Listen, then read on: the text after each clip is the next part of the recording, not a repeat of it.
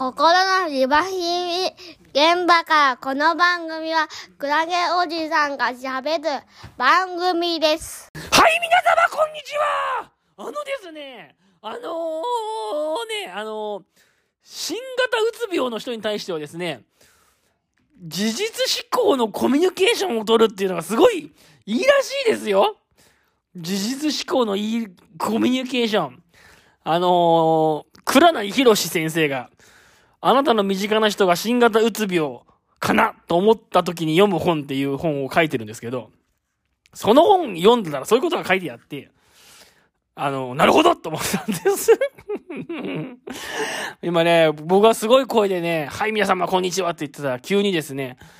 私の部屋のドアがピコッと開いてですね、うちの妻がチラッと私の顔を見てね、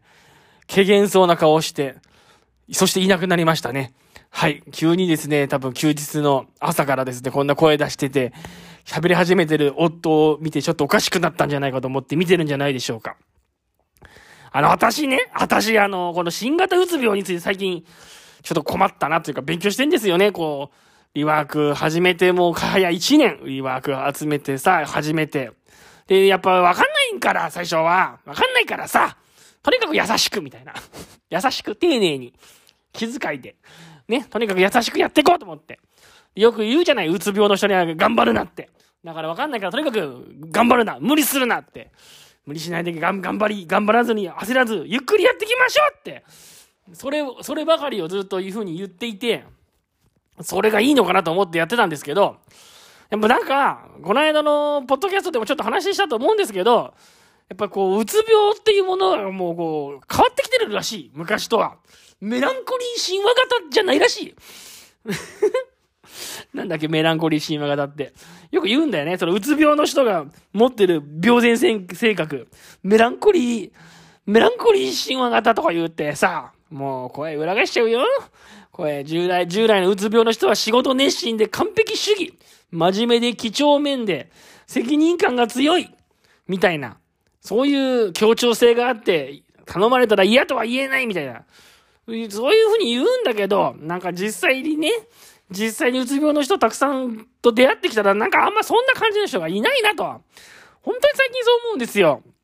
もうとにかく嫌なことを避けたり、人を責めるこう多発性と、あと回避傾向と、あと突然テンションが上がるっていうか、急に元気になるみたいな。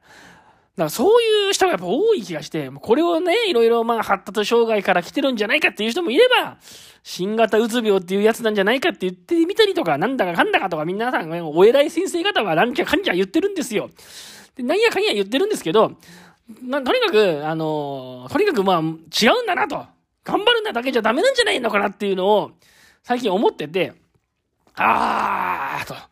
どうしたらいいかなと思ってんだ、思ってんだわ。で、この倉内博先生のですね、このあなたの身近な人が新型うつ病かなと思った時に読む本によるとですよ、そのコミュニケーションの取り方を変えましょうと。言うんだよね。なんかまだこれもちょっと難しくってさ、なんかこの先生は交流分析系なのかな？交流分析系っぽいらしくって、交流分析的な感じで、うん、交流分析的な感じなんだよ。なん全然、全然説明できない交流分析だっていうだけで。で、なんかその、コミュニケーションのスタイルには5つのパターンってのがあって、管理的なコミュニケーション、養育的なコミュニケーション、事実思考のコミュニケーション、で、感情優位のコミュニケーションと、気遣い優位のコミュニケーションっていうのがあって、従来型のうつ病には、こう、養育的なコミュニケーションっていうのがいいんだけど、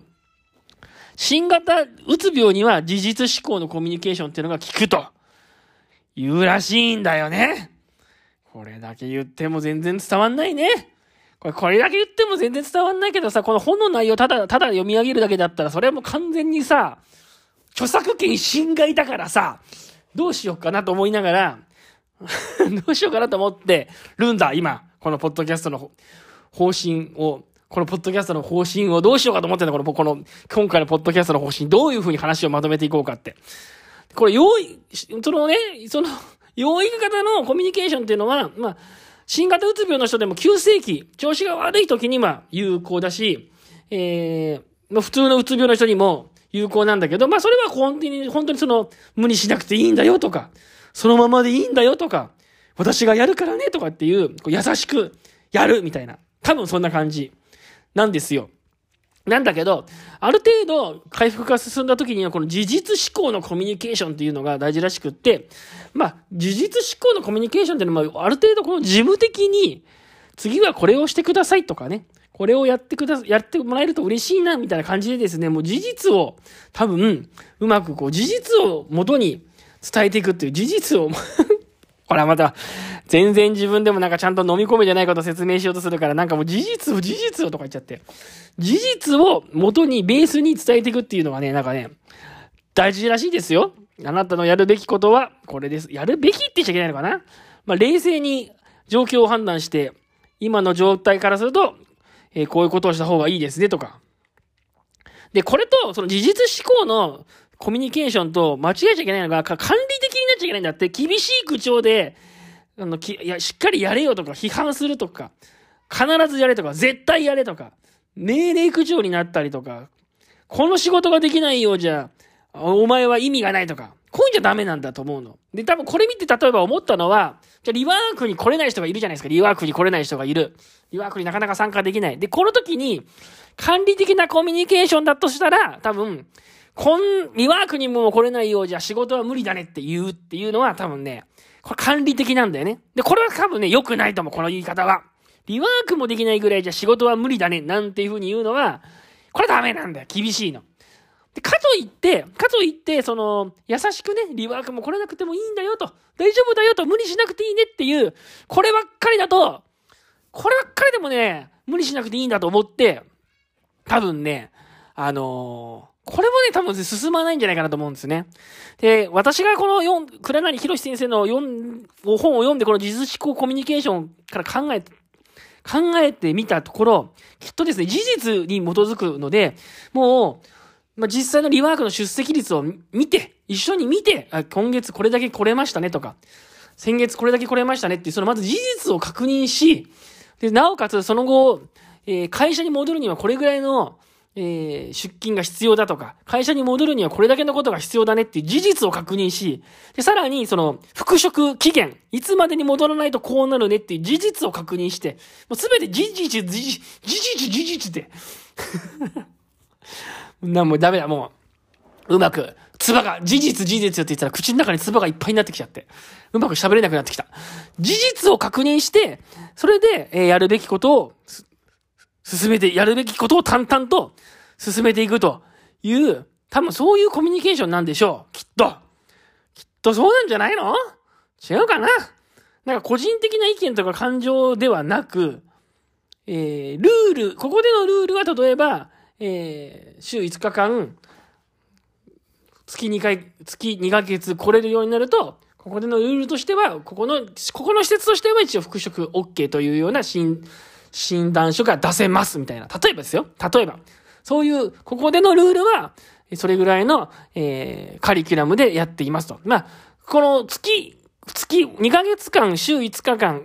週5日間、6、1日6時間、週5日間で2ヶ月できるっていうのは、これは日本うつ病リワーク協会が推奨している復職可能の判断のその基準なんですよ。私はこれ見てもすごい納得したっけだから自分が決めたんじゃなくて、全国的にあるリワークがですね、全、日本全国にあるうつ病リワーク協会がもう2ヶ月を、集合を2ヶ月やると、こう、とりあえず大丈夫っていう風にしているわけですよ。だから、私の、私のその主観じゃなくてね、事実的に、こう日本全国のリワークのレベルからすれば、一応うつ病リワーク協会は2ヶ月を集合、えー、集合で6時間、1日6時間を集合でやることを推奨していますよ、という話ができるので、まあ、その辺で、えー、そこに向けて頑張っていきましょう、みたいな話ができるわけですわ。だから、何が言いたいかっていうと、もう、甘やかしすぎ、甘やかせるっていうか、いいぞいいぞと、いいんですよと、休んでもいいよとか、あの、無理しないでねとか、いう、そういう養育的なコミュニケーションも、時には、時にはというか、その調子が悪い時には、大事なんだけど、やっぱり新型うつ病っぽくなっててですね、こう嫌なことから回避するとか、えー、嫌なことから逃げるとかですね、えー、あと人の文句を言うとか、リワークの文句を言うとかって、こう、人に文句を言い、始める人に対してはですね、やっぱりこう、事実、事実ベースでね、事実ベースで喋っていくのがいいのかなっつうのをね、つうのを最近思った思ったこの本読んで、倉成博士。イエーイ倉成博士が書いてたよ、倉成博士先生。この人ね、なんか昔はなんかあの、再決断療法とかね、そういうのをやってたような印象があったんだけどね、再決断療法。もう再決断療法のちょっと説明はやめときましょう。再決断療法ってものに昔興味持ってて、ゲシュタルト療法と交流分析をなんか合体させ、合体させたようなね、なんかカウンセリングの技術らしいんだけど、それをやってたのは覚えてるけど、多分最近この新型うつ病についてもね、喋るようになっちゃってね、そんな本を出してましたよ、この。うわ、ちょっと待ってください。急にもううちの子供がバービーとか言い始めちゃって、もう、あの、あれですよ。私、私のポッドキャストの録音を邪魔しに、邪魔、邪魔しに来て、そのままいなくなっちゃいました。すいませんね、もう、これ、これ、ポッドキャストももう休日撮ってますから、もう、子供が突然入ってくるね。もう、聞き苦しくって、しょうがないかもありませんけど、まあ、そんなことをね、思っておりました。今日この頃です。でもちょっとよかった今日この話ができて。私前このなんか新型うつ病の話して、新型うつ病の特徴はこうですって言ったまま、じゃあどうしたらいいのかっていうことに関しては一切喋らず、なぜなら本を読んでないからとかっていうふうに言って終わりにしちゃったので、この間どっかの放送で。ちょっと本を読んだから、ちょっと本を読んだ感想というのも伝えてみようかなと思って、えー、言ってみました。ね。あなたの身近な人が新型うつかなと思った時に読む本。倉成博士さん。スバル社から出てます。2010年。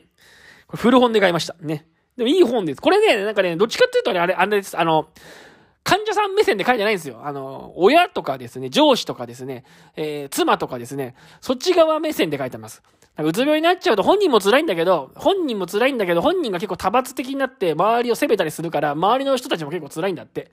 上司なんかちょっとなんか、ちょっと指導しただけでもすぐパワハラだとかって言ってね、パワハラだ、訴えてやるとかって言ってね、上司もね、上司も上司にもそうやって言われちゃうからね、上司も腫れ物に扱う、腫れ物に、腫れ物、腫れ物に触るようにね、関わらなきゃいけなくなっちゃったりとかして、もうどうしましょうってなっちゃうと。そういう時の関わり方のコツが書いてあってですね、リワーク対、リワーク、リワークセラピストとしても大変勉強になりました。ということでしたね。そんな感じで今日は収めておきましょうか。この話は。というわけで、この番組はですね、平日の朝5時に配信していくっていう、放送、更新のですね、ポッドキャストの番組です。番組の感想を一応求めてます。全くあんまり来ないですけど、で、たまに来ますから、たまに来たね、感想来て私ニヤニヤして喜んでますから、あの、ぜひできたら感想を、うんと、ポッドキャストの概要欄に、質問フォームみたいなのがあるので、お願いいたします。名前のところは別に入れなくても構いませんから、えー、感想がもしがあれば、よろしくお願いいたします。それでは今日もありがとうございました。さあここ